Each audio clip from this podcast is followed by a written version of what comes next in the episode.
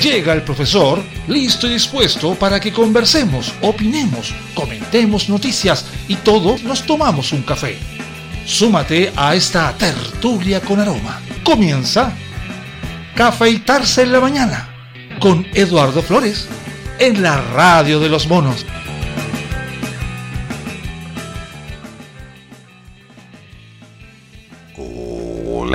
Sí, suena mejor.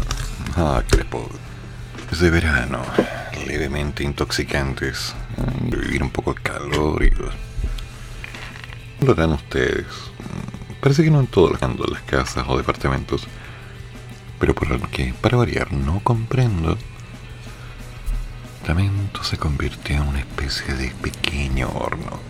Incómodo, angustiante, tal vez un tanto claustrofóbico. Bueno, ayer, cansado de tanto transpirar, opté por salir. Y aunque fueron unas cuantas horas respirando aire no tan limpio, pero bastante mejor que el que tenía que... Santiago está quedando un poco más vacío cada día. Esa leyenda urbana de que la segunda oleada está yendo de vacaciones todos los años. ¿Día con qué dinero? No tengo idea cómo se les arreglan. Y en base a lo mismo van las fuerzas o sostenerse en el punto más importante que toda persona puede tener para aguantar el resto del viaje. Lo hacen en familia. Bueno, algunos tienen familia mónica con una sola persona, pero lo hacen. Lo importante es simplemente que pase cualquier cosa incómoda. Que alguno desee acercarse. Porque, bueno, vamos a miércoles 9 de. ¿Y por qué estamos a 9? Nada. Queda nada. Y en adelante empieza un donde varias de las cosas que no que se acerquen a ser realidad, como que van a quedar como siempre. O tantas gente, zonas, masas, en fin, que van a empezar a mostrar su cara. Quiero, no lo digo yo, lo dice exactamente no solo, sino que que estamos viviendo. Un poco de café, todo el ánimo necesario para sacar adelante este proyecto hacer las cosas. A veces se van a como Algunos dicen pasar. Pero todavía mantengo esa en sus días en función de cómo los va decidiendo. Donde las cosas pueden salir bien o pueden salir mal a sabiendas que uno está haciendo las cosas bien o las está haciendo mal. Sí, es cierto, uno trata de hacer las cosas bien y pueden darse vuelta y no resultar. Es completamente normal. Pero aún así en el tiempo los resultados se empiezan a notar. Y hay consecuencias. Cada una de ellas no son las quienes después empezamos a evaluar para tomar las decisiones. ¿Qué voy a hacer ahora? Mi vida se destruyó. No tengo trabajo. Sí tengo trabajo pero no me gusta. No me suben el sueldo. Cada día gano menos. En fin. Puros consuelos puras justificaciones que de alguna manera van diciendo, no, es que estáis mal, cabrón, estáis mal. Pero no, pues. Esas son las cosas que precisamente nos van amargando la vida. Y sinceramente, para que disfrutemos de algo amargo, mejor tomemos un buen café. Negro, como mi alma. O un buen ajenjo, un buen farné no nos vamos a estar amargando porque las cosas no resultan como yo quiero o como queremos, como alguien quiere en función de necesidades personales. Lo que vamos a hacer es dar un paso lento, calmo, concreto, en función de los objetivos necesarios para estar mejor. Los tiempos han cambiado y desde ya no tiene sentido el vivir semana a semana o día a día. Ahora tenemos que empezar a proyectar. Dentro de un tiempo van a haber cambios, dentro de un tiempo vamos a ver las condiciones y restricciones. Pero lo más importante y lo más concreto es que dentro de un tiempo varios de nosotros tal vez no podamos trabajar. Entonces hagamos algo que sea permanente, como una fuente constante de ingreso. Hay que hacer las cosas bien.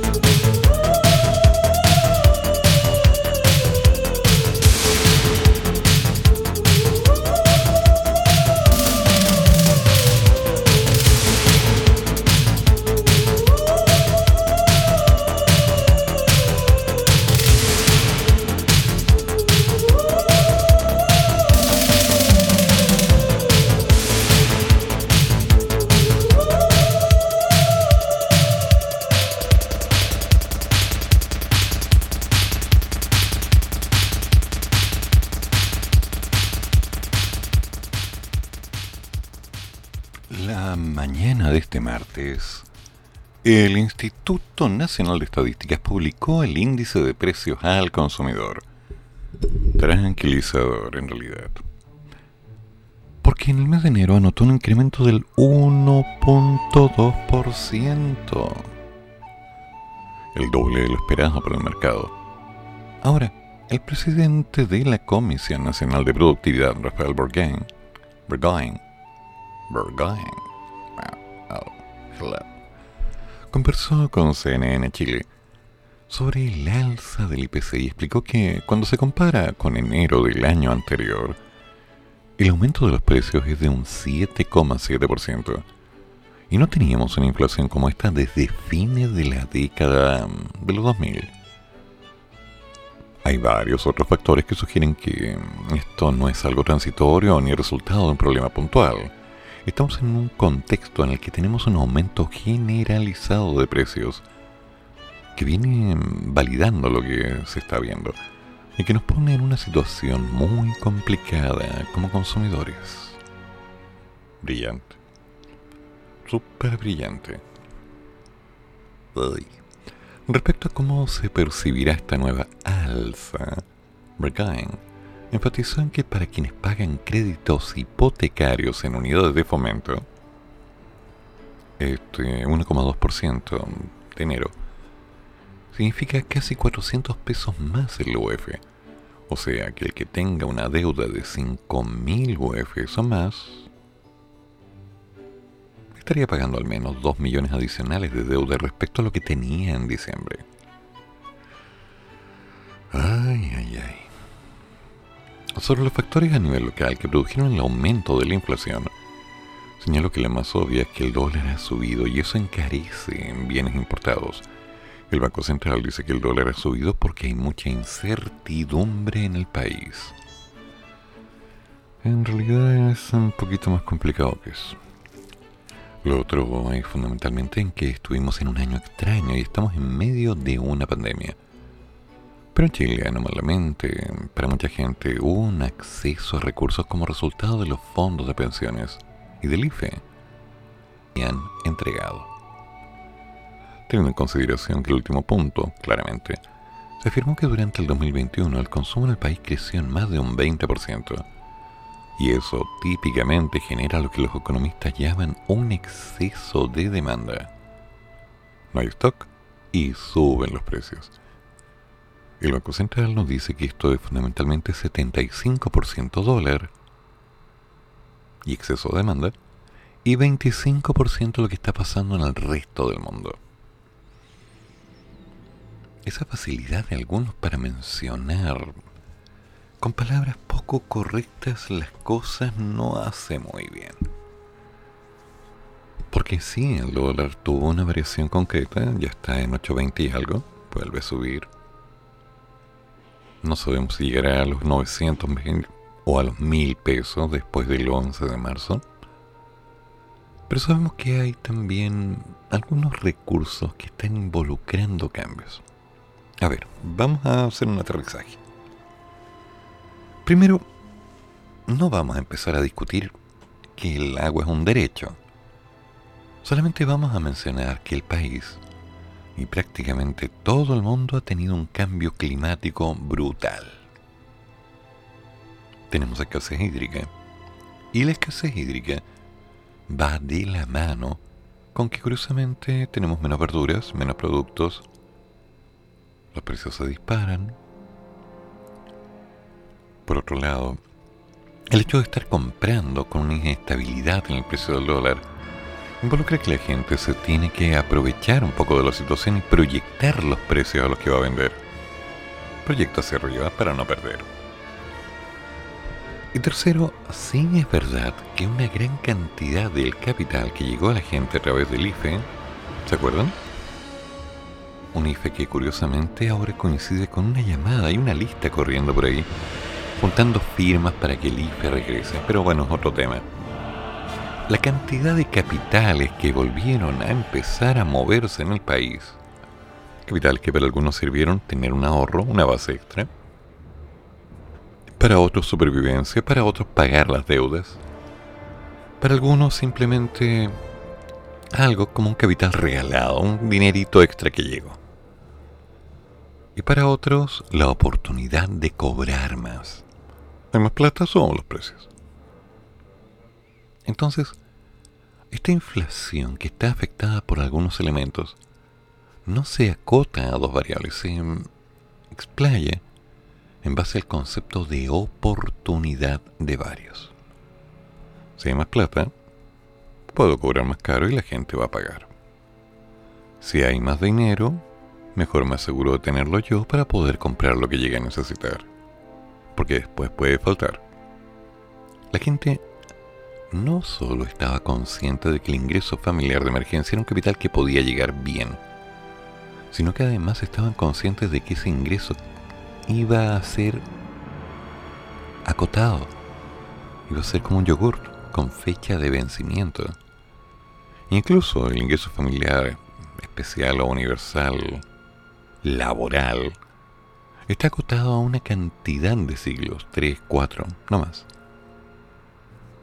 los bonos de arriendo, los bonos de apoyo, etcétera, siempre traen una consecuencia.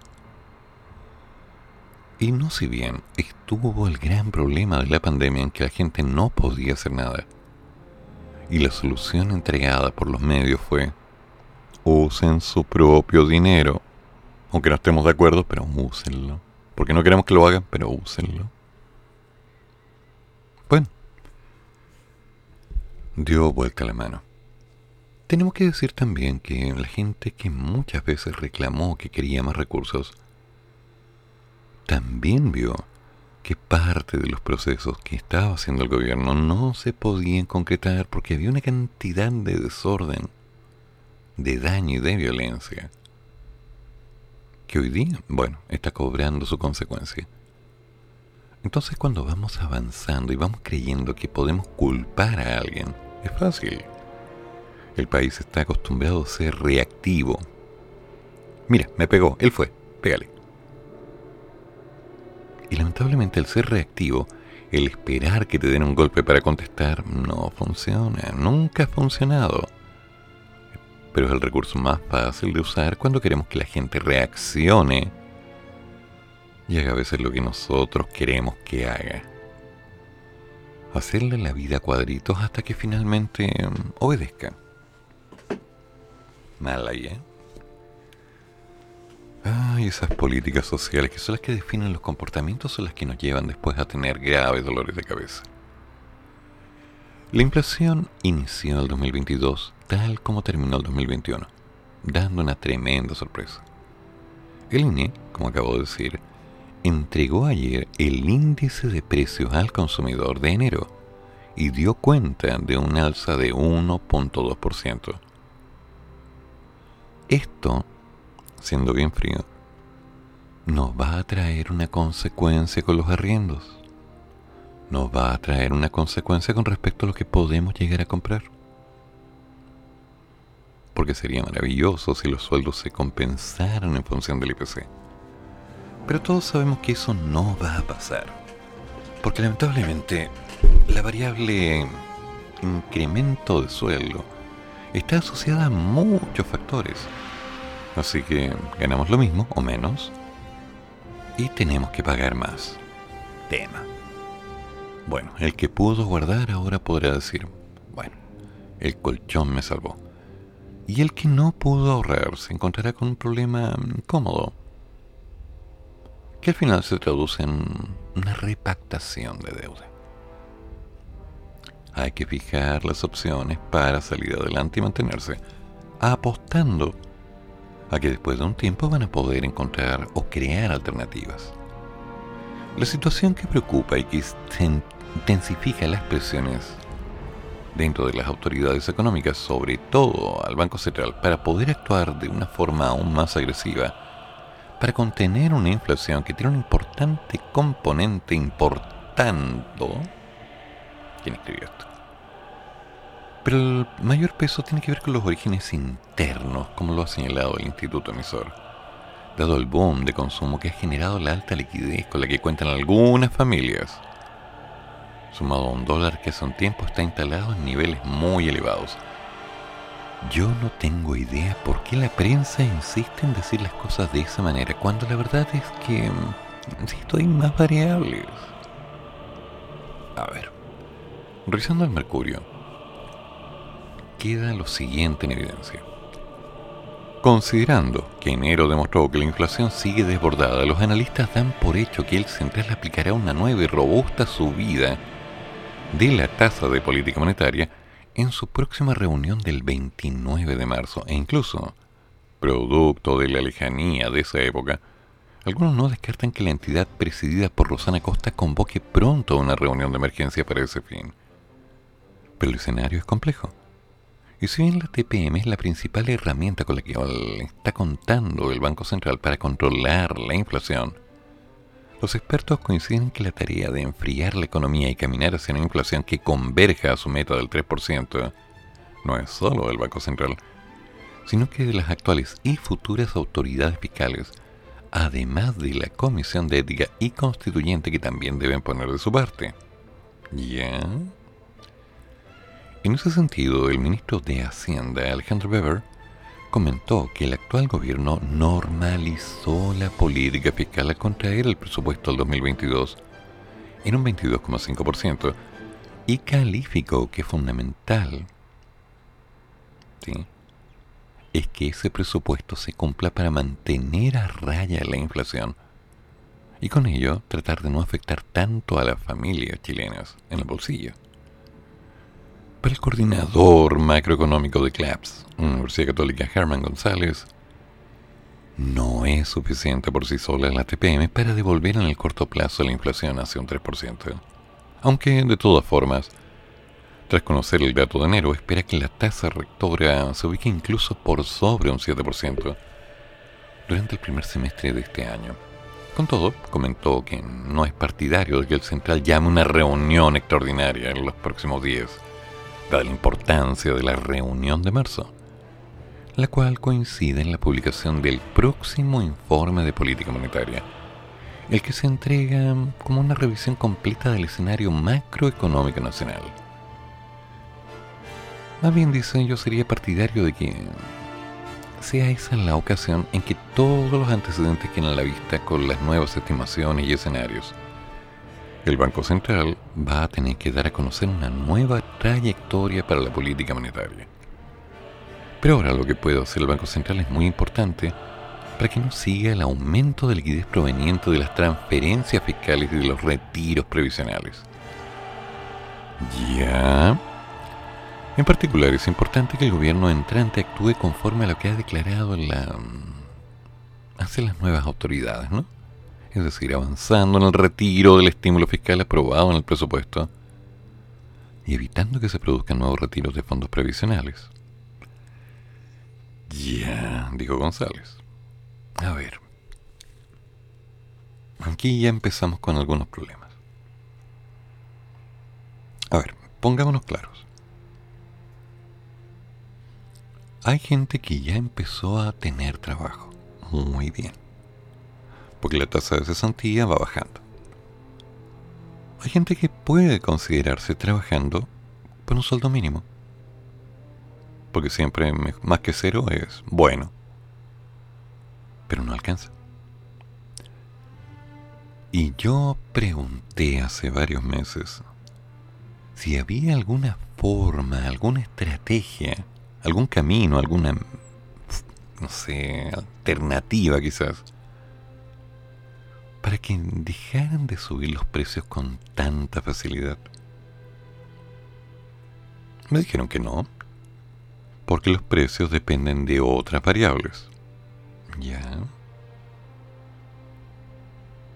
Entonces, mi opinión es, ¿existe alguna forma de lograr que el sueldo alcance en el tiempo para que podamos comprar las mismas cosas o más cosas y con ello tener la, entre comillas, tranquilidad de que no nos falte,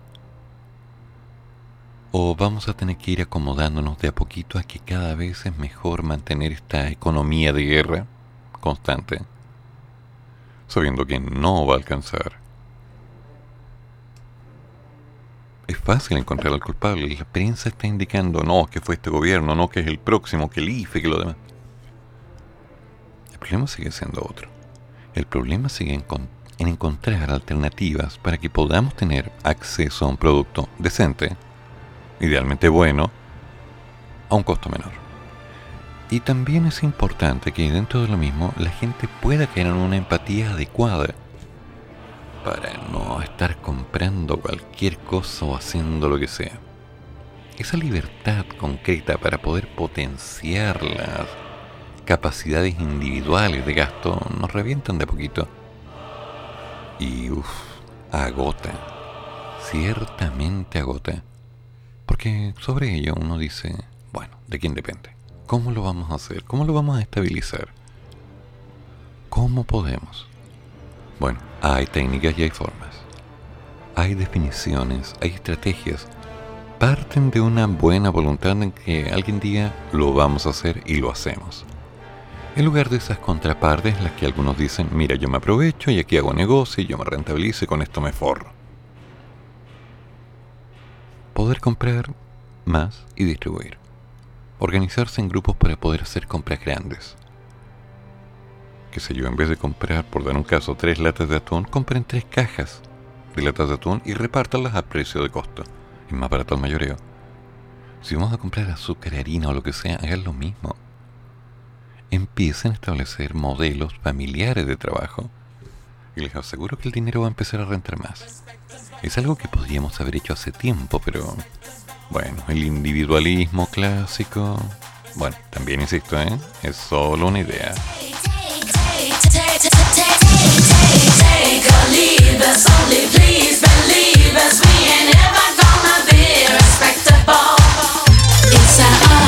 We're a dancing nation. We keep the pressure on every night. Explanations are complications. We don't need to know the where or why.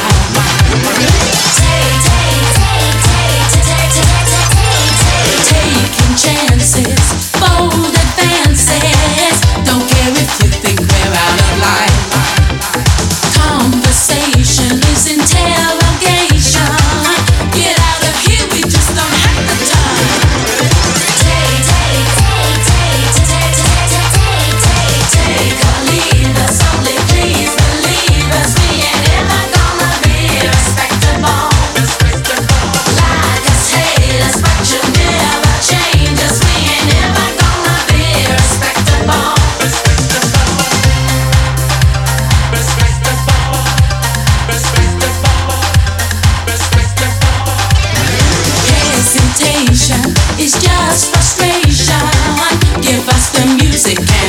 Alright.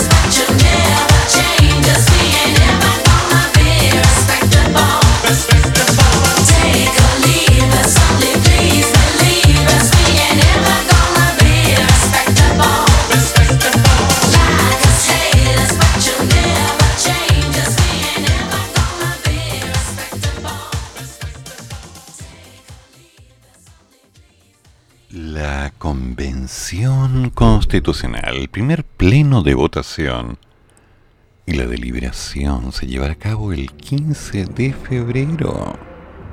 El 15, estamos a 9.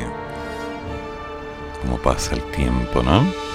La tarde de este martes, el vicepresidente de la Convención Constitucional, don Gaspar Domínguez, confirmó que el primer pleno de votación y deliberación se llevará a cabo el 15 de febrero. Y se trata de la primera vez que los 154 honorables convencionales someterán a votación los informes que emanarán desde las distintas comisiones del hemiciclo y que continuarán votando las distintas indicaciones. De acuerdo con la calendarización del órgano redactor, el Pleno revisará y votará primero el documento que elabore la Comisión de Forma del Estado. La instancia podría terminar de votar, en particular la forma, este martes o la jornada del miércoles tal vez. Ay, pero, pero, pero, pero. En plena discusión por los plazos establecidos en el cronograma, los convencionales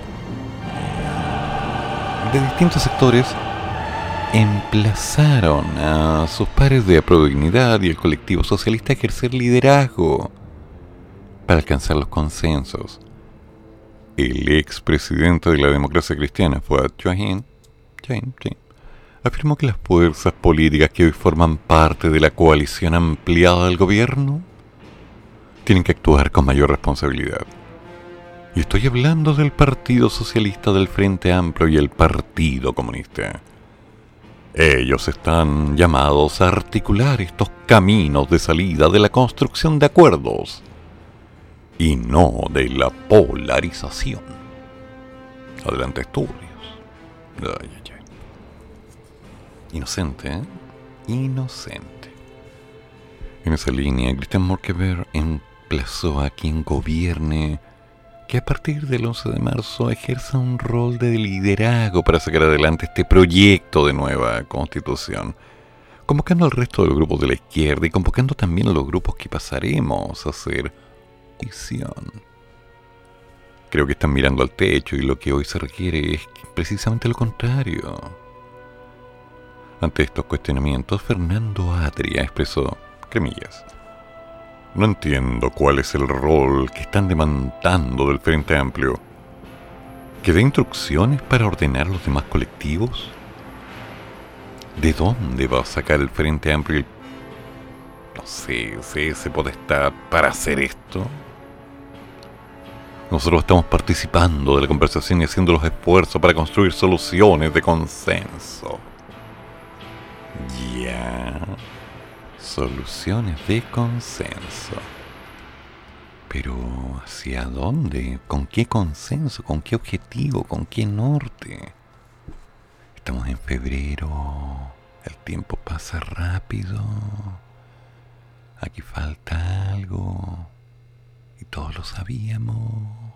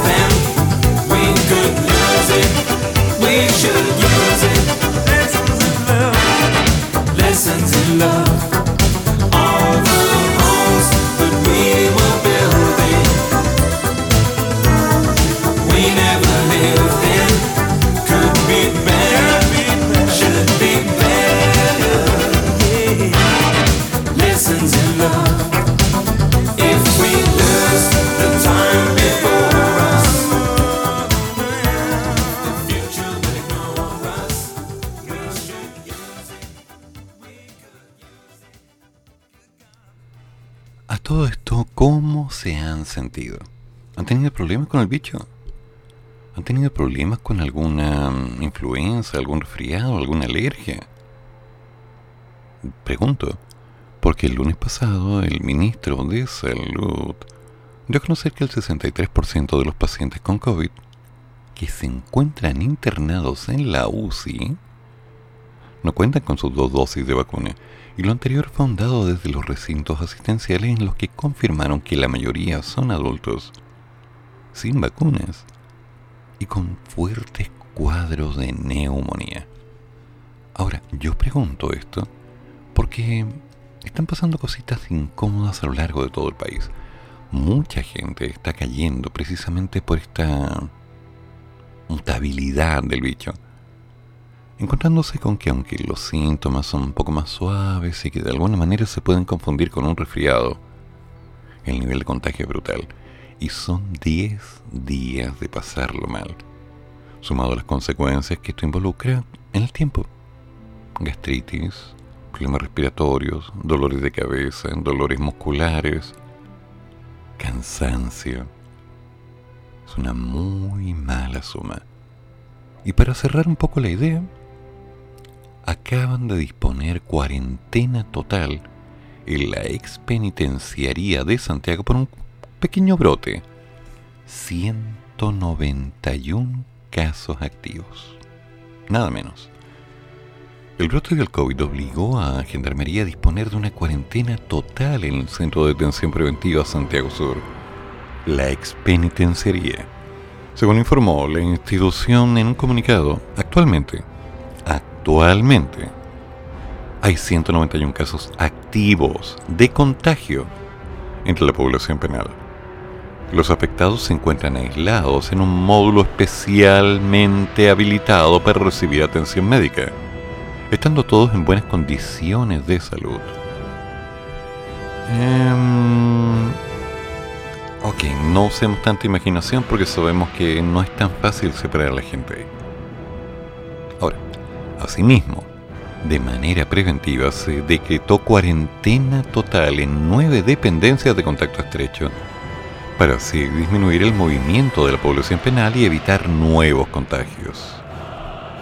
La medida implica la suspensión total de las visitas, el ingreso de proveedores y de todo personal externo. Eso sí, los reclusos podrán mantener contacto con sus cercanos a través de videollamadas o teléfonos públicos. Y también se restringirán las reuniones telemáticas entre acusados y defensores. Ah, no, no, no, eh, no. Se privilegiarán se detendrán. El servicio de encomiendas, en tanto, seguirá operando en forma normal. Ya. La situación fue oficiada por los tribunales de justicia, manteniendo por ahora las salidas de privados de libertad a audiencias, señalando que en el recinto se realizarán testeos periódicos de tipo PCR y muestras de antígeno para la búsqueda de casos activos. Pregunta inocente. De esas preguntas inocentes, como yo, por ejemplo, que soy muy inocente. Tan inocente que soy, no sé por qué soy así. ¿Mm? Seguramente es culpa del gobierno.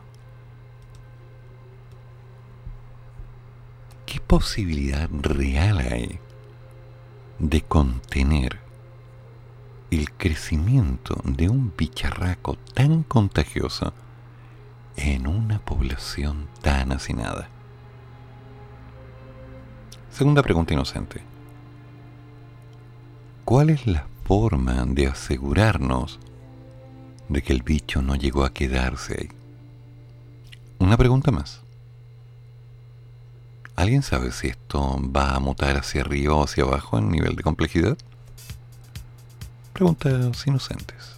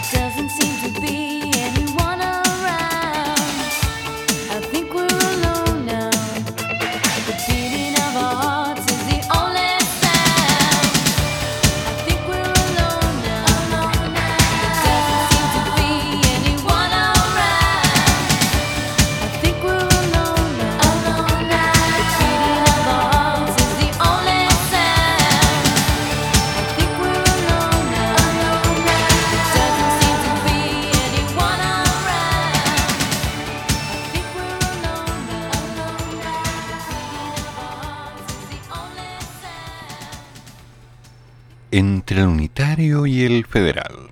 El detalle y las dudas del Estado regional que buscarán los dos tercios en el pleno de la convención. Temazo. Temazo. Si se, más bien, se replicara en el pleno lo que pasó en estos días en la Comisión de Forma del Estado, el proyecto de la nueva constitución establecería que Chile es un órgano, más bien un Estado regional, plurinacional e intercultural, conformado por regiones y comunas autónomas y autonomías territoriales indígenas. Todo eso además con asambleas legislativas específicas a cada territorio. Ahora, ¿qué diferencia tiene aquello con un Estado federal? Eso se preguntan los convencionales de Vamos por Chile, que participan en la comisión y que acusan que se está aprobando una forma de Estado en un terreno federal encubierto. La autonomía de estas entidades territoriales consiste en contar con personalidad jurídica, estatutos y patrimonios propios, con las potestades y competencias necesarias para autogobernarse, teniendo como límite el interés general y la delimitación de competencias establecidas de acuerdo por la Constitución y la ley. ¿Que no lo vieron venir? Además, la normativa aprobada establece que regiones, comunas y autonomías territoriales indígenas están dotadas de autonomía política, administrativa y financiera para la realización de sus fines e intereses en los términos establecidos por la presente Constitución y la ley. Eso sí, en ningún caso, según dice el texto, esta autonomía puede atentar en contra del carácter único e indivisible del país, ni se permitirá la secesión territorial. Suena lindo, pero... No es una forma de Estado que progresivamente vaya a avanzar a un Estado federal. Eso no tiene que ver con la idiosincrasia. No, no. Idiosincrasia de nuestro país. Creemos firmemente, y así queda en el primer artículo, que el Estado de Chile mantiene la unidad e integridad. Aseguró Jennifer Meyer, del Frente Amplio, coordinadora de la comisión y una de las defensoras de la propuesta de Estado regional. Ay, ay, ay. En la doctrina se reconocen claramente al menos tres formas de Estado, el unitario, el federal, y este híbrido que es de un Estado regional. Estamos proponiendo que Chile tenga una sola constitución de carácter nacional, un Congreso Nacional, un solo sistema judicial. Y eso va acompañado con mayores autonomías a niveles subnacionales de estas entidades territoriales a las que estamos reconociéndoles el poder para tomar decisiones. Pero en el marco de esa autonomía lo que genera dudas entre los convencionales es la creación de asambleas legislativas regionales, cuyas atribuciones todavía no se aprueban, pero lo más probable es que se imponga una propuesta conjunta de la izquierda y de la centroizquierda. Esto consagra que estos órganos puedan dictar leyes regionales sobre materias de competencia de la región, dictar su reglamento interno, debatir, modificar y votar el plan de desarrollo regional. Además de debatir, modificar y votar el presupuesto regional. Fijar y modificar o suprimir contribuciones y tasas o establecer beneficios tributarios. Aprobar la creación de empresas públicas fiscalizar actos de gobierno regional. Asimismo proponen, debaten y aprueban un estatuto por región que establece el orden político interno propio de cada zona y debe considerar los principales fundamentos que rigen la organización y el funcionamiento de cada entidad territorial. Esto va en camino a un Estado federal a la chilena. Está escondido en el concepto de Estado regional y no está actualmente en ninguna constitución del mundo. Eso es verdad. Dicho por la persona que lo argumentó en la comisión, los estatutos son mini constituciones. Ni España se revió tanto, ya que los estatutos autonómicos de las comunidades españolas, si bien son propuestos por ellas, son tramitadas y aprobadas por el Congreso. Claudio Gómez, constituyente del colectivo socialista y otro de los impulsores de la propuesta, difiere de esa lectura. Según explicó este martes, mientras que en el Congreso dicta leyes para todo el territorio, las asambleas legislativas regionales solo van a dictar normas para los límites territoriales de la región autónoma y materias exclusivamente vinculadas a la región. Entre esas, por ejemplo, vivienda, medio ambiente, proyectos de obras públicas. Creemos que debe haber una iniciativa legislativa que permita que se solucione de manera oportuna a través de un gobierno regional y la Asamblea Legislativa en colegislación, de manera más óptima, sin tener que pasar necesariamente por decisiones de carácter nacional que tardan mucho más si se toman en Santiago. Con estas asambleas se pretende reemplazar la figura del Consejo Regional. Pero no es exactamente lo mismo. La propuesta de la centro izquierda e izquierda es que estas asambleas sean como un CORE 2.0. Según explicaron este martes, pues tendrían más atribuciones que solo fiscalizar y distribuir los recursos. Es distinto, porque estamos hablando de legislar. Un CORE aprueba los recursos para proyectos de la región, pero no crea nuevas leyes, no legisla conforme a un parlamento, a una ley, a una región. Resumió Poliana Rivera de la UDI, una de las detractoras de esta fórmula. No obstante, no se trataría exactamente de un congreso, o también llamada legislatura, por ejemplo, en cada región como ocurre en los estados federales. No estamos pensando en que vamos a tener un congreso en cada una de las regiones sino que esta asamblea va a ocupar prácticamente las mismas dependencias. Prácticamente tendrá el mismo número de cargos que tiene el Consejo Regional en la actualidad. De acuerdo con lo que hizo la Comisión, el número de integrantes de la Asamblea tiene que ser proporcional a la población de la región y debe contemplar criterios de representación territorial, paridad y escaños reservados para pueblos indígenas. Todos ellos, al igual que los consejeros regionales, se escogen en votación popular. Ay, ay, ay. La propuesta de la centro derecha era entregarle potestades reglamentarias no legislativas a los consejeros regionales para ajustar a través de reglamentos las políticas públicas diseñadas desde el nivel central. Sin embargo, todas las posturas que teníamos al respecto fueron desechadas y rechazadas. ¿Quién lo dijo? Yoconda Navarrete de Bópoli.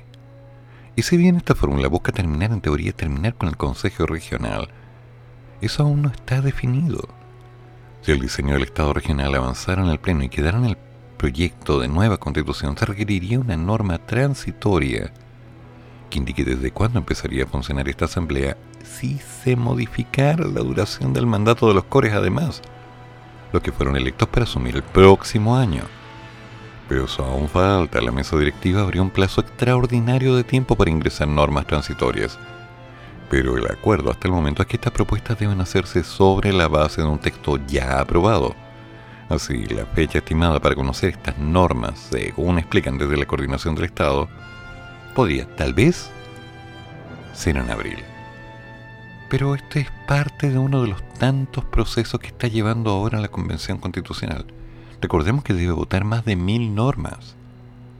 Este martes la Comisión de Sistemas de Justicia de la Convención aprobó 11, por 11 votos a favor, 7 en contra y una abstención, la derogación del artículo 16 de la instancia que al incluir el fuero de los jueces se les daba un rango constitucional por sí mismo. ¿Qué significa esto?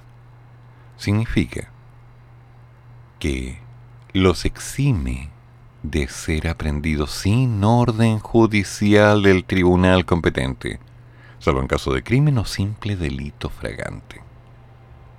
Así de simple. La Comisión de Sistemas de Justicia de la Cámara, perdón, de la Convención Constitucional aprobó terminar con el rango constitucional del fuero de los jueces. Todo vale lo mismo. Y ahora, en específico, el artículo 16 señalaba que las juezas y jueces no podrán ser aprendidos sin una orden del tribunal competente. Pero ahora, de esta manera, dicho articulado tendría que ser incorporado a la legislación, cuyo rango es inferior a una constitución, y por lo tanto contarían con quórum más bajos para las correspondientes modificaciones. La propuesta de eliminación fue presentada por los convencionales Manuel Arroyo, de Movimientos Sociales, Daniel Bravo, de Pueblo Constituyente, Mauricio Daza, Independiente, Luis Jiménez, del Pueblo Aymara, Natividad Yanquileo, del Pueblo Mapuche, Rodrigo Logan, Independiente, y Daniel Stingo, de Apruebo Dignidad.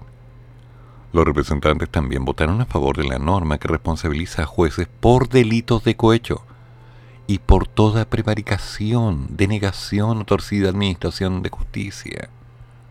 Ahora, depende del Pleno de la Convención que se ratifique o no esta resolución en los sistemas de justicia. O sea, es temazo. Gobiernos locales, gobiernos regionales, que los cores puedan decidir en base a la cantidad de gente que vive en la región. Determinaciones con respecto a las libertades de algunos. Esto es igualar la cancha. Y está bien que se nivele. Pero creo que hay algunas cositas que de pronto están empezando a saltar de la sartén cuando está en el fuego y están empezando a quemar, ¿no? Porque uno no sabe, sinceramente, qué es lo que va a pasar dentro de un tiempo cuando la gente diga, mira, mis derechos son... No, no, no, tus derechos eran, tus derechos son estos ahora. Ah, gracias. Pero según mis derechos yo podía hacer... Ah, ah, no, no, tú podías. Ahora ya no puedes hacer eso, puedes hacer esto. Entiéndelo. Ayer fue ayer, hoy día es hoy día. No te confundas. Entonces, esas variaciones que de alguna forma predefinían los comportamientos, los que le daban norte al saber qué es lo que se podía o no podía hacer, claramente están cambiando en una forma drástica y bastante agresiva. Ahora, si después de un tiempo esto tiene consecuencias, nadie va a poder reclamar porque esto ya se había estudiado y compartido en base a pública en horas. El problema es que algunas legislaciones están armadas precisamente para establecer una línea de funcionamiento. Con la ley siendo ley y siendo estable, el resto de la construcción va tomando una serie de caminos para construir y crear algo que pasa a ser literalmente continuo, sólido. Pero cuando empezamos a desarmar y reestructurar todo, alguien dice, bueno, era necesario. Sí, es necesario reestructurar. Pero cambiar todo no es tan buena idea. No, no, no, no, no. ¿Quién manda la casa, el papá o la mamá? Bueno, según cómo van las cosas, ahora pasaría a mandar al primer hijo. Y el padre le debe hacer caso al primer hijo después de la consulta a la mamá cuando nazca el segundo hijo, siempre y cuando no haya un tercero, el cual pasa a tener el dominio de la acción porque el padre pierde derecho con respecto al primer hijo, que pasa a ser la cabeza del hogar, entonces el tercero ocupa el segundo. Y... Como que se enredó la cosa, ¿no?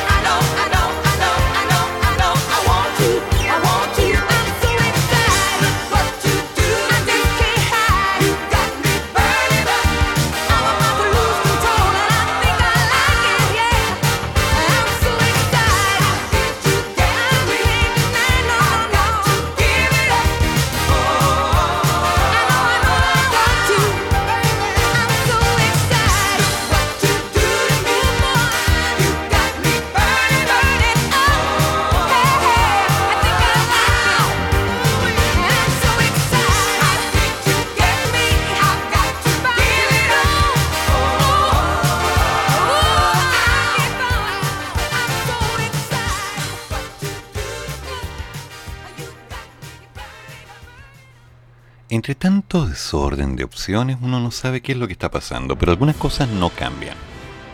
Por ejemplo, verano, trabajos viales. Las obras que se están realizando en los principales municipios de la capital ya están bastante a la vista. Durante los meses de verano, mientras muchos vecinos salen de la ciudad, y todavía no entiendo cómo, los municipios aprovechan de realizar distintas obras viales y de mejoramiento de los espacios públicos, que en otra época del año podrían provocar un mayor impacto en la circulación vehicular y los peatones. La verdad es que no es esa, pero bueno. Pavimentación de calles, de veredas, instalación de señalética, de cámaras de alumbrado público, remodelación de áreas verdes y hasta la implementación de Wi-Fi en parques son algunas de las mejoras que se están implementando en algunas comunas de la capital. En el caso de Santiago Centro, actualmente se están ejecutando dos proyectos de remodelación de las calles. Uno en Maquiver con Santa Rosa que contempla la pavimentación, demarcación, señalética, semáforos, jardines, alumbrados, zonas pagas y paraderos de Transantiago. El otro es en el sector de las calles Serrano, Alonso de Valle y Santiago, que también incluyen pavimentación, jardines, alumbrado, demarcación señalética y semáforos. Según señalan desde los municipios, ninguno de estos proyectos que son financiados por el Ministerio de Transportes y el Servio implica cierres que afecten de forma significativa el flujo temporal de los vehículos o los peatones. Ambos tienen fecha de término en marzo próximo. En la comuna de Las Condes durante enero y febrero se llevó a cabo el plan de verano que incluye obras de infraestructura vial, arreglo de veredas y calles en malas condiciones, entre otras mejoras. En su versión 2022 contempla la mejora de más de 29.000 kilómetros con un presupuesto de 4.500 millones de pesos. Estamos aprovechando la época de verano donde la comuna tiene menor flujo vehicular y peatonal para poder realizar obras que estén enfocadas en la mejora de la calidad de vida de los vecinos, comentó Daniela Peñalosa, la alcaldesa, y explicó que para el 2022 el foco está en potenciar la seguridad con la instalación de distintos tipos de vigilancia en los espacios públicos. Entre las mejoras de este año se considera la accesibilidad universal de marcaciones vehiculares y peatonales, nuevas ciclovías, espacios deportivos y jardines sustentables en espacios perdidos antiguamente. Para esto se realizó una consulta a los vecinos, quienes escogieron dónde estarán ubicados algunos de los nuevos servicios, como los juegos de las plazas, las nuevas zonas caninas, las plataformas de salto, los toldos del sombra, las zonas de equipamiento deportivo, el campo de golf, de... ¿Qué es esto? ¿Qué es esto, digo yo? En seguridad se contemplan nuevas cámaras de televigilancia, refugios y postes inteligentes en las plazas instalación de wifi gratuito en los parques y nuevo alumbrado público en pasajes y calles principales de las avenidas de la comuna. También se está mejorando la infraestructura e instalando paneles solares en los colegios y centros de salud pública de toda la zona. Me parece brutal eso. Excelente. Ahora que no los vayan a arrancar y quemar nada más. En Vitacura, en tanto, la alcaldesa Camila Merino explica que estamos trabajando en un plan de verano con obras en toda la zona, con un total de 2.700 millones de pesos en áreas como semáforos, mejoramientos integrales establecimientos educacionales, veredas, calzadas y remodelación de espacios públicos, entre otros. Comenta que muchos de estos proyectos han comentado y contado con la participación ciudadana, y que los vecinos han podido opinar y ser parte de esta transformación que estamos haciendo en la comuna. Así, durante este verano se han ejecutado trabajos de mantención en calzadas y veredas, como un recarpateo asfáltico en la avenida Manquehue Norte entre Vitacura y... bueno, en fin. Son cambios concretos que van moviéndose y se van llevando. Suena lindo. Pero voy a hacer mi pregunta inocente. ¿Y ahora qué va a pasar? Uno de los objetivos fundamentales que todos queremos es volver a ver un Santiago menos rayado, menos destruido, más armónico, más cuidado. Pregunta, ¿eso va a suceder así? ¿Tenemos alguna tranquilidad sobre eso? Me encantaría decir que sí. Pero los que me conocen saben que prefiero ser directo y no decir una mentira. ni tampoco mantenerla. Prefiero dejar las cosas claras y asumir los riesgos. Supongamos que en Santiago Centro, en Alameda, deciden limpiar todo el daño que se ha generado. Los que han andado en auto, en bus o caminando por la zona saben de lo que estoy hablando. Saben que hay una actitud social de fin de semana que empieza el viernes, donde no si bien la intensidad ha bajado, aún se mantiene, los vecinos no están muy contentos. Y sabemos que esto sumado a que el IPC sube, le va a hacer la vida más complicada a varios.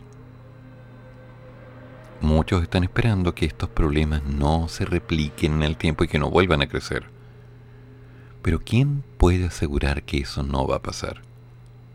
Pregunto a la señora alcaldesa Iracy Hasler. ¿O señorita? Ok. A la alcaldesa elegida como se autodefine. Supongamos que se hace una limpieza. Supongamos que se hacen las mejoras. Supongamos que la zona de Santiago Centro se vuelve a convertir en lo que fue en algún momento. Y de ahí mejorando en el tiempo. Sería bonito, sería hermoso. Supongamos que de pronto esa Plaza Baquedano, Plaza Italia, Plaza Dignidad, Plaza Libertad, Pecuña Máquina con Alameda, se vuelve a convertir en un espacio donde la gente podía juntarse a esperar a alguien a la salida del metro, donde podía haber espacio verde, donde podía haber un poco de tranquilidad frente al Teatro de la Chile, como antes fue. Supongamos que la gente se reúne a conversar, a comer algo en alguno de los locales típicos de la zona. Supongamos que hay una sinergia positiva y que tal vez dos o tres personas estén vendiendo algo en algún paño colocado en la calle. Supongamos que la gente al reunirse no genera esa sensación de que aquí va a empezar a quedarle embarrada. Me encantaría que así fuera. Pero sabemos que eso no va a ser tan fácil de implementar. Y si se está viendo que en algunas comunas de Santiago ya se están haciendo algunos cambios y mejoras aprovechando que hay menos gente en la ciudad, podríamos llegar a pensar, ¿son buenas ideas? ¿Son malas ideas? ¿Son promesas al aire? ¿Son una forma de gastar el presupuesto? ¿Qué es? ¿Una intención? ¿Un camino? ¿Un juego? ¿Qué es? ¿Para dónde va?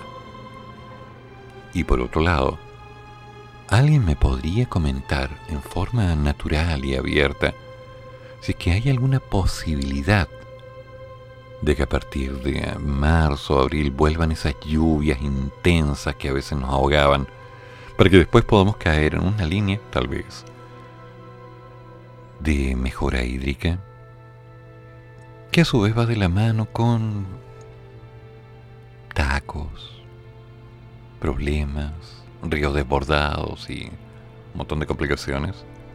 Están limpiando alcantarillas, están trabajando en contra de esta invasión de insectos que ya sabemos que Santiago está lleno de, hay que decirlo por su nombre, ¿ok? Baratas, infecciones y demás. O se trabaja en las fachadas solamente, pintemos la casa por fuera para que veamos que se siente bien. ¿Qué más está haciendo? Para los que no lo saben, lo aclaro, las municipalidades del país tienen un departamento de aseo y ornato sentado en las plazas. Mucha gente se preguntaba, bueno, ¿y cómo gastan plata en eso? Bueno, les comento, el objetivo de estos departamentos de aseo y ornato no es solo mantener limpia la plaza para que se vea limpia, sino despejada para disminuir la cantidad de tráfico, venta de drogas, asaltos y demás que solían ocurrir en la zona. Y es tema. Por ejemplo, alguien puede ir a pasar una vuelta rápida a algunos de estos cerros, al San Cristóbal, al Santa Lucía, con plena seguridad que no le va a pasar nada. Mm. Hace unos días estaba tomando una serie de videos y fotografías en el cementerio, y los guardias se acercaron a decirme, profe, hasta aquí nomás, váyase a la casa, andan saltando adentro. Así de simple. Entonces cuando uno empieza a ver eso y empieza a ver la cantidad de destrucción de algunos, el sentido de oportunidad de otros, me quedan dudas acerca del cómo se están haciendo las cosas, así que hay claridad respecto a cuáles son las prioridades. El cemento tiene que estar bien, el asfalto perfecto estado, la señalética ideal. Pero también sabemos que después de un tiempo eso se toma y se destruye, porque hay gente que considera que es lo correcto, y yo no lo voy a entender así. Me preocupa.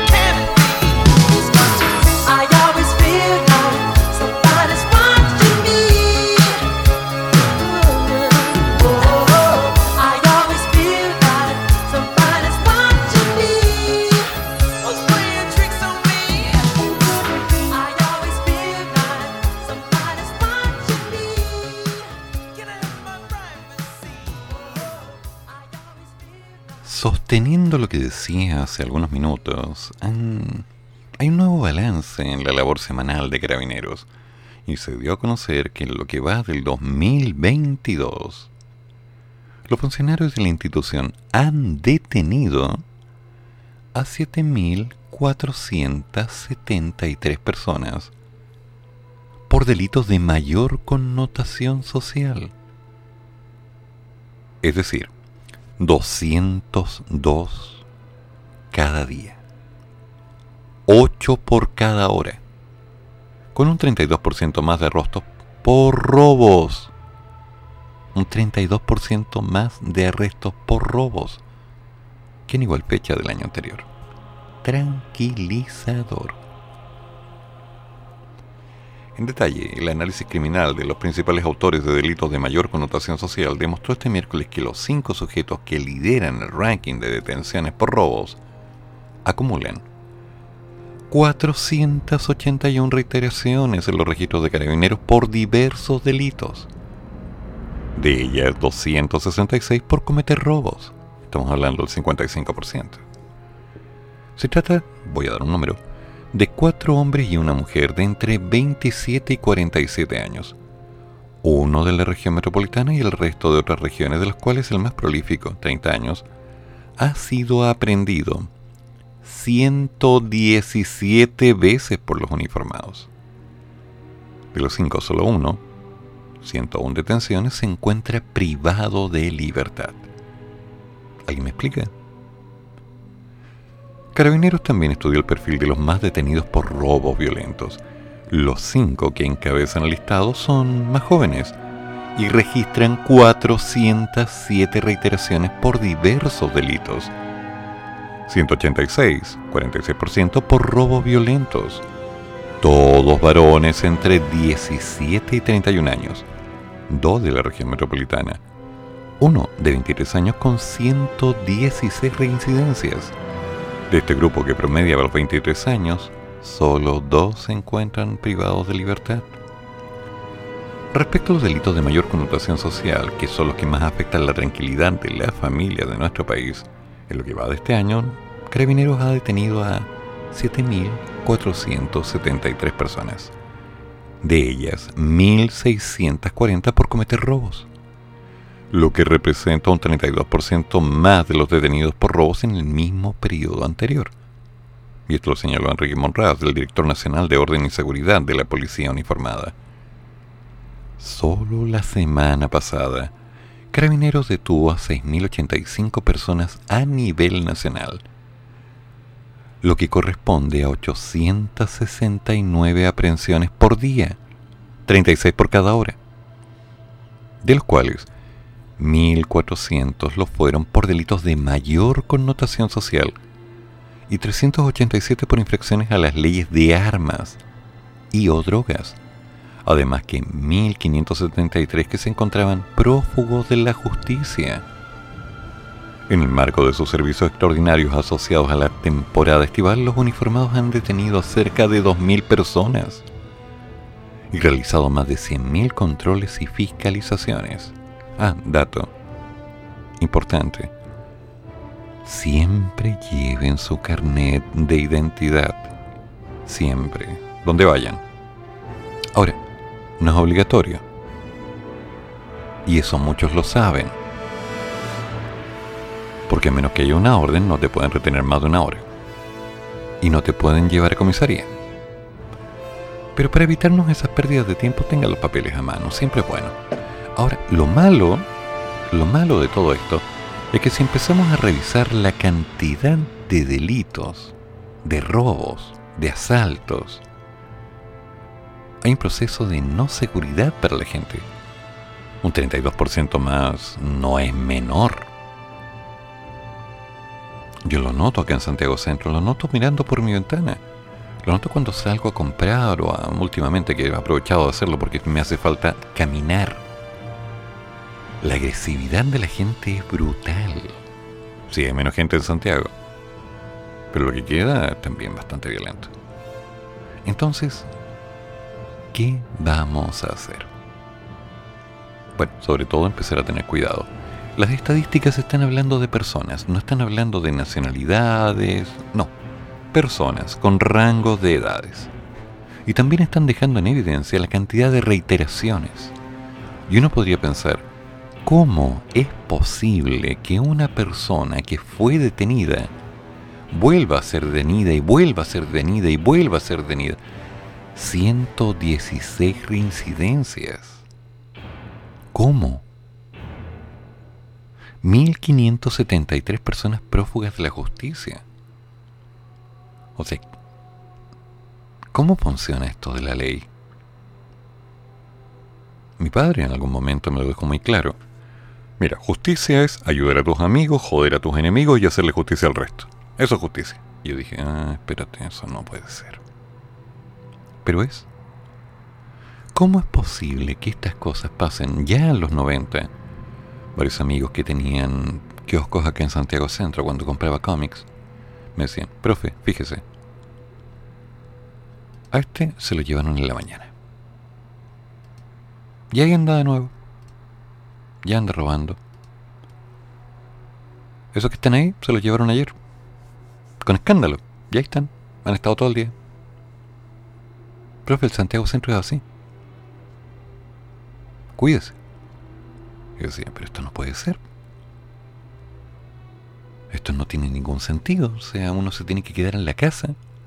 Profe, hay otra regla. La gente que asalta no asalta a los del barrio. Asalta a los que pasan por el barrio. Hay una ley. A los de las casas no se les hace nada. Ya dije yo, pero la idea es que no le hagan nada a nadie. Obvio. Pero esta gente ya tiene montado su negocio, sabe que funciona. Y sabe que se puede mover. Se lo llevan, sale. Se lo llevan, sale. Entonces, basado en eso, varios han hecho una carrera delictual maravillosamente rentable. Y de hecho, uno dice, ¿eso es correcto? No. Se contradice con los principios básicos de cualquier modelo ético o cívico. Sin embargo, ah, aquí hace falta don Jorge para que me pueda explicar un poco cómo funciona este modelo de ley. ¿Cómo es posible que una persona sea detenida y con tanta facilidad sea liberado? Aun cuando ha hecho un acto violento como un robo, con intimidación o algo similar. ¿Cuál es la estrategia? ¿Cuál es el camino? ¿Cuál es la meta? ¿Cuál es el norte?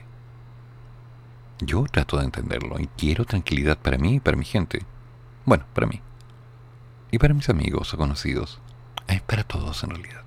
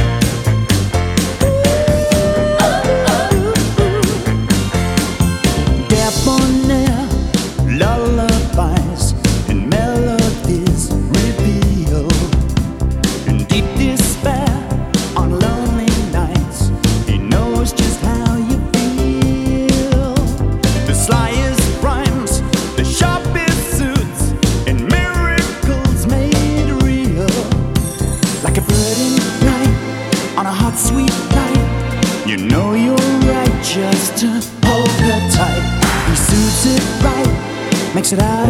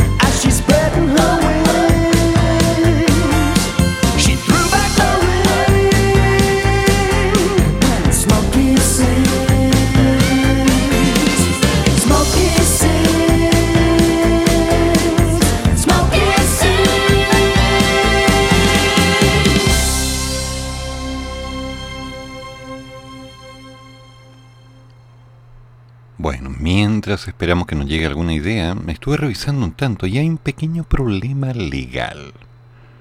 Es un antecedente mínimo, pero que muchos de los que están delictuando, o delinquiendo, o robando, o lo que sea, manejan a la perfección. Hay dos casos, una las edades, y la segunda es que lamentablemente los jueces tienen las manos atadas como para poder tomar una acción concreta en función de lo que está pasando. Un ejemplo. Cuando se encuentra una persona en un automóvil robado, ¿ok? No se pueden encontrar grandes pruebas. Pese a que el sujeto fue detenido al momento, es increíble que estos sujetos sorprendidos no se les pueda acusar de receptación, o perdón, de robo, sino solo de receptación. Y debería ser que las personas sorprendidas a bordo de un vehículo robado, por ejemplo, sean acusadas del robo, pero como es solo receptación, no significa cárcel. Así de simple. Entonces, como faltan estas pruebas, estas formas oficiales lo suficientemente sólidas, uno dice, pucha, entonces, ¿tenemos un mal proceso de justicia en el país? Está mal planteado. ¿Cómo es el asunto, sinceramente?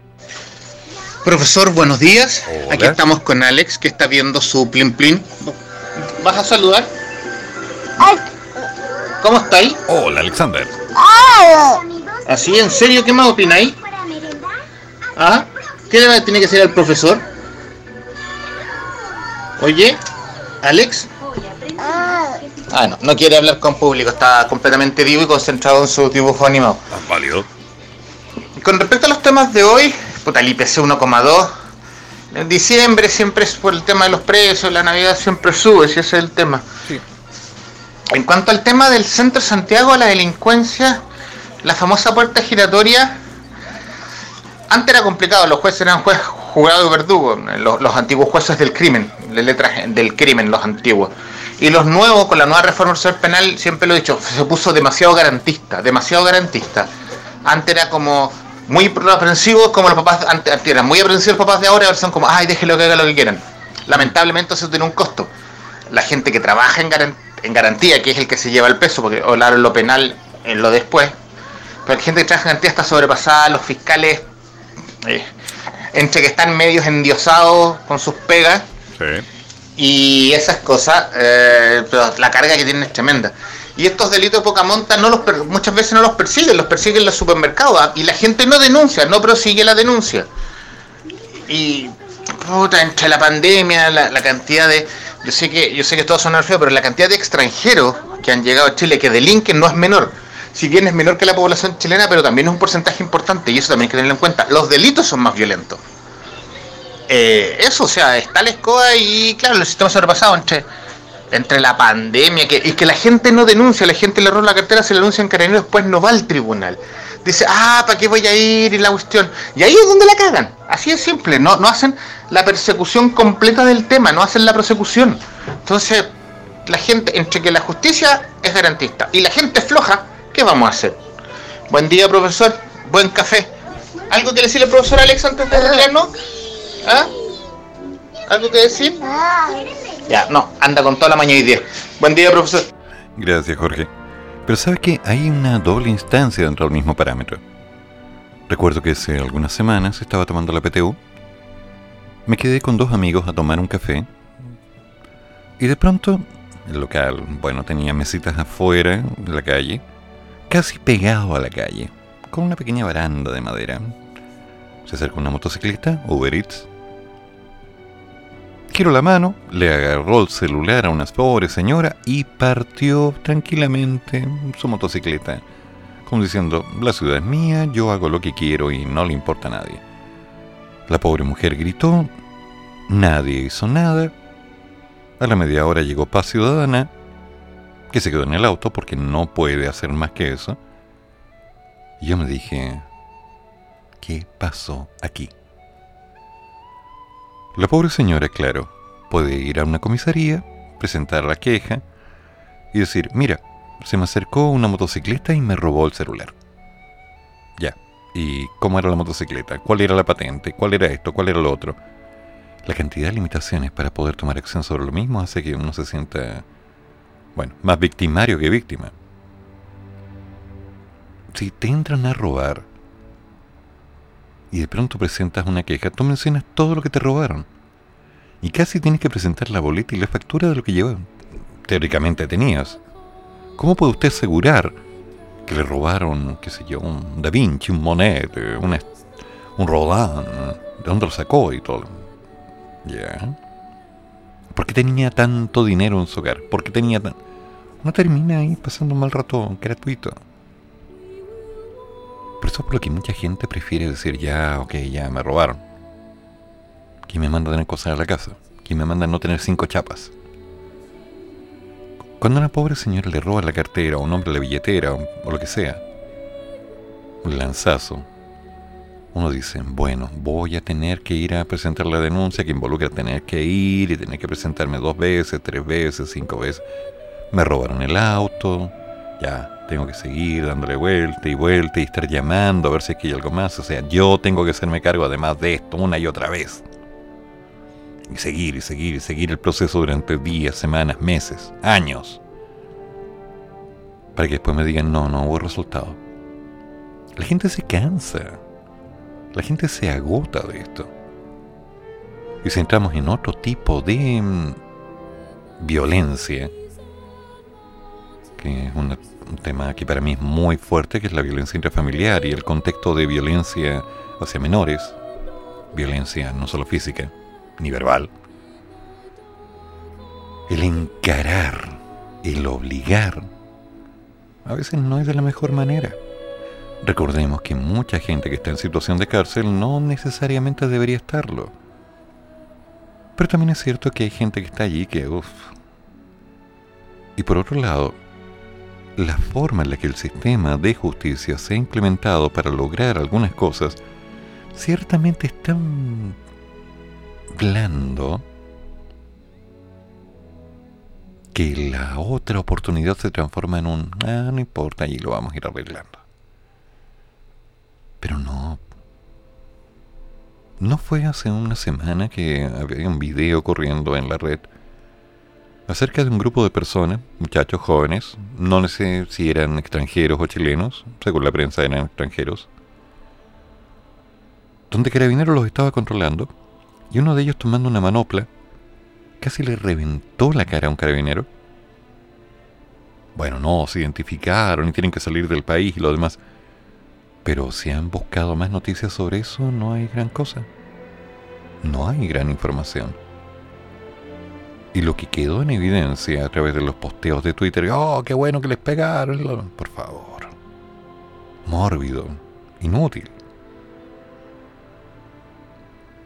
Desde hace muchos años, desde que estudiaba en el pedagógico, yo tuve que entender claramente que hay roles, procesos y personas. En el cuerpo de carabineros hay personas increíbles, buenísimas, y otras personas que no deberían haber nacido. En todas partes hay personas buenísimas y personas que no deberían estar gastando el aire. Lamentablemente los roles no están bien definidos. Y muchas veces la palabra respeto a ciertas normas sociales se ha ido cambiando de una R mayúscula a una R minúscula para ser cada vez más insignificante. Comprendo, no comparto, pero comprendo que una persona robe por necesidad. Lo comprendo, insisto, no lo comparto. Porque he tenido la disfortuna de encontrar ladrones robando en el negocio de mi madre o en el lugar donde yo vivía antes. Pero también es cierto que en su momento, dado el caso, cuando eso ocurría, yo hablaba con ellos. Les pedía que dejaran las cosas y que volvieran al día siguiente. Así de simple, que volvieran al día siguiente. Y para el día siguiente yo ya había encontrado algún trabajo que se podía hacer, alguna opción para poder darles una mano y alguna opción para crear una sinergia. Y sí, hay gente que volvía porque se había creado una respuesta dentro del medio en la cual el ser contestatario, agresivo, no era la meta. Yo sabía quiénes eran, sabía lo que había pasado, pero también sabía que era gente que muchas veces roba por una necesidad. Y encontrar una solución para la necesidad es lo que mejor le da la puerta a una solución. Pero en cambio hay otras personas que roban por la necesidad de urgencia. O sea, tengo que robar algo porque necesito mi dosis, ¿no? Entre otras cosas. Y con esa gente no se puede hacer nada. Y hay otros que roban porque consideran que es un buen negocio, que es rentable en el tiempo. Total, puedo seguir y seguir y seguir y seguir y seguir. La droga y otras cosas han entrado a formar parte de un proceso que para algunos es sostenible. He visto cómo le dan un lanzazo a un pobre anciano, levemente mareado, que va caminando por la calle, un día cualquiera. Y le roban una bolsa de papel que no sé lo que tenía. Y digo, ¿cuál es la idea? ¿Qué va a tener ese pobre hombre? No, la idea es robar. A mí me han tratado de asaltar en algunas oportunidades. No les ha ido bien. Porque lo hemos conversado de una forma o de otra. Prefiero de una forma verbal. Otra forma es un poco más agresiva y no es tan buena. Y después de un tiempo uno aprende a ganarse un tipo de comportamiento para evitar estos problemas. Yo soy partidario de la tranquilidad, detesto la violencia. Cuando veo injusticia, detengo y pongo situación. Pero ¿qué puede hacer una persona si el principio básico es, mira, si tú estás viendo que pasa tal cosa, mira para el lado y te vas? ¿No es acaso parte de la escuela que nos han enseñado? No te metas, no te metas ahí, no te metas. Que donde anda uno andan dos o tres y te pueden hacer algo. Ley del miedo, ¿no? No, no debería ser. No debería ser. Sin embargo, insisto, es algo que está ocurriendo en Santiago y en regiones. Es más, en el mundo. Siempre va a existir una estructura según la cual algunas personas van a tratar de sacar un beneficio. Y lamentablemente la forma en la que lo hacen, más allá de que no le causa beneficio a quien le están robando, que alguien podría decir, no importa, tienen seguro, está bien, si recuperan todo, que no están así. Es por el concepto de violentar, de imponerse, de querer tener la razón y de justificar lo que están haciendo porque es lo correcto. Lo que pasa con algunas marchas, con los desórdenes, piedrazos, destrucciones de iglesias, negocios. Es violencia inútil y desatada por un ideal implementado bajo la creencia de que es lo justo. Insisto, no debería ser así, pero es. Y cuando después de un tiempo empecemos a notar que esas cosas van creciendo, y vemos a nuestros hijos, sobrinos, nietos o lo que sea, cayendo en este tipo de acción porque empiezan a hacer su propia carrera y van logrando una maravillosa estabilidad económica, uno dice, mal, estamos mal. En mis viejos tiempos el que estudiaba lograba más conocimiento y tenía mejor entrada al mercado. No, si bien habían terminado los 80, la leyenda cambió y muchos dijeron, ¿para qué estudiar tanto si después hay que pedir trabajo igual? Y hay que andar rotoneando. Toma el pelado el chancho, diría alguna serie. Pero no. Primero tenemos que encontrar la forma de estar bien y no pensar que la única estructura que nos va quedando es precisamente el estar a la defensiva en todo momento. Por supuesto, esta es mi opinión.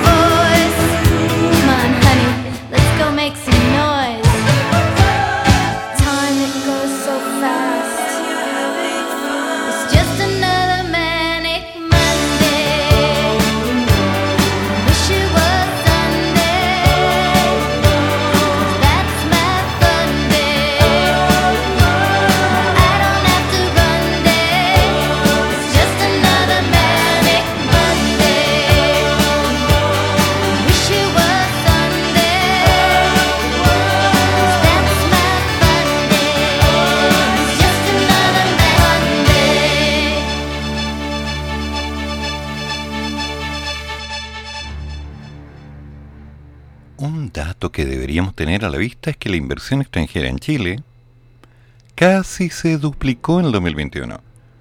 Llegó a 16.782 millones de dólares y anotó su mejor año desde el 2015.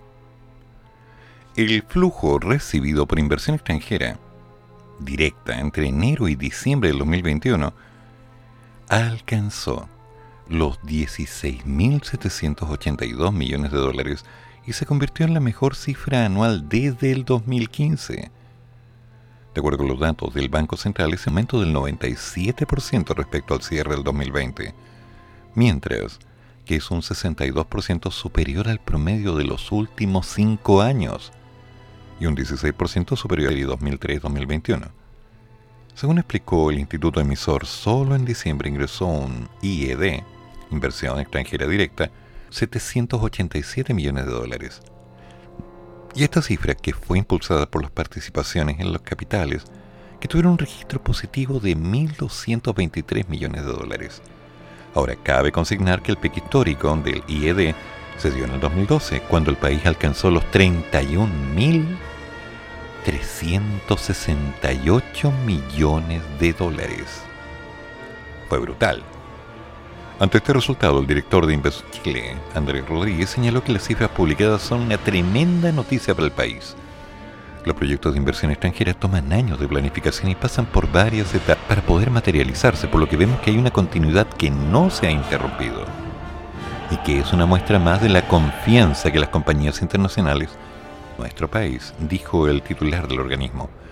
Para este año, la Conferencia de las Naciones Unidas sobre Comercio y Desarrollo, UNTAC, por sus siglas en inglés, proyectó un crecimiento entre un 10 y un 15% para la inversión extranjera a nivel mundial, luego de caer un 40% en 2020 tras el impacto de la pandemia.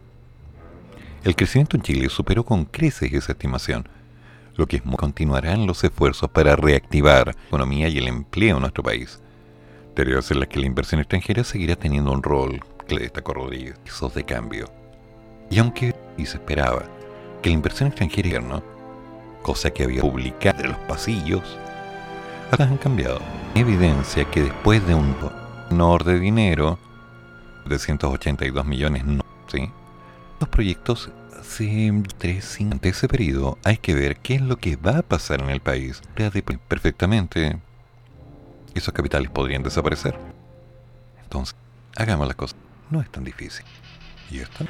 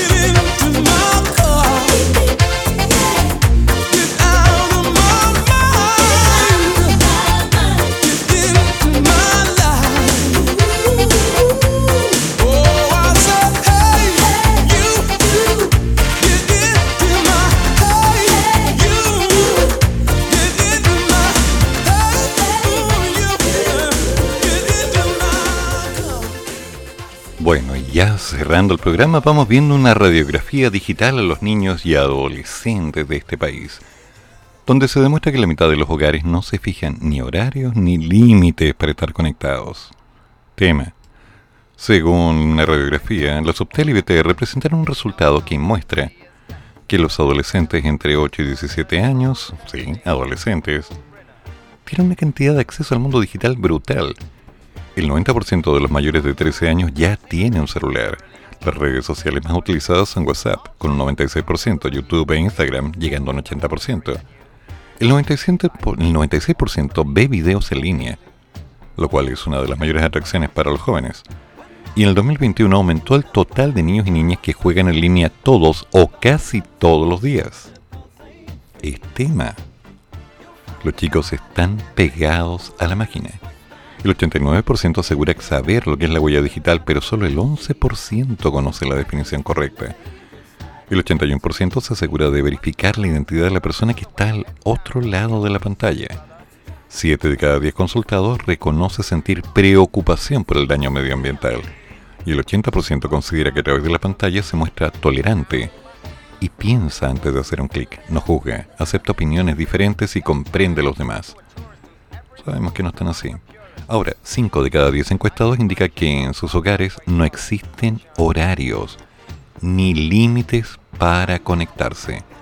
Y el 55% afirmó haber sido contactado por algún desconocido a través de alguna plataforma web. Ojo ahí.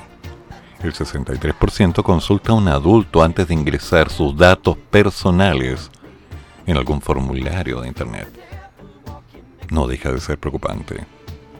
El 52% verifica la información que comparte y el 46% de los adolescentes señala que utiliza las redes sociales para conocer gente. El 26% de los niños y niñas respondió lo mismo. Esa es una radiografía digital que nos muestra qué están haciendo nuestros niños y adolescentes en sus hogares. Bueno, mientras tanto nos vamos adaptando. Ya sabemos que aparte del PRO hay otros 11 partidos que el CERVEL dispuso como una disolución concreta, incluido el Partido Humanista, que tenemos un sublimaje de Omicron y que se conoce como la llamante variante furtiva. Sabemos que la gente se tiene que cuidar y que desde ahora cualquier persona que no utilice la mascarilla o que no se lave las manos o que no esté pendiente de cuidarse tiene altas probabilidades de terminar contagiado y con 7 a 10 días de encierro en su casa, más las correspondientes consecuencias. Así que, damas y caballeros, a cuidarse. Hagamos que valga la pena y, por supuesto, nos juntamos mañana, jueves 10, para conversar un poco de las noticias que están pasando en Santiago y el mundo y construir un poco más. Recuerden, todas las opiniones vertidas en este programa son de exclusiva responsabilidad de quien habla, Eduardo Flores. Ah, y muchas gracias a la gente que comparte su opinión en el chat de los monos, en www.monosconnavaja.cl. Sí, la música no va a seguir cambiando. Haremos algo bueno. Que tengan buen día. Sigue el café. Y el profesor ya volverá para otra vez cafeitarse en la mañana, aquí, en la radio de los monos.